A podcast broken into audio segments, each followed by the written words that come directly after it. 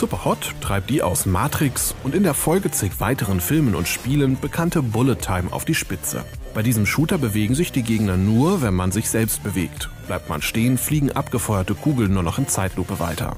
So wird aus dem Ego-Shooter fast ein rundenbasiertes Taktikspiel, das auch für weniger reaktionsschnelle Zeitgenossen geeignet ist. Und das macht erschreckend viel Spaß. Spaß macht es übrigens auch bei dem schicken Rail-Shooter Smash Hit Scheiben zu zerdeppern. Dazu wirft man per Fingertipp Metallkugeln physikalisch korrekt auf die in den Weg gleitenden oder schwingenden Scheiben, die man nicht berühren darf, sonst verliert man Munition.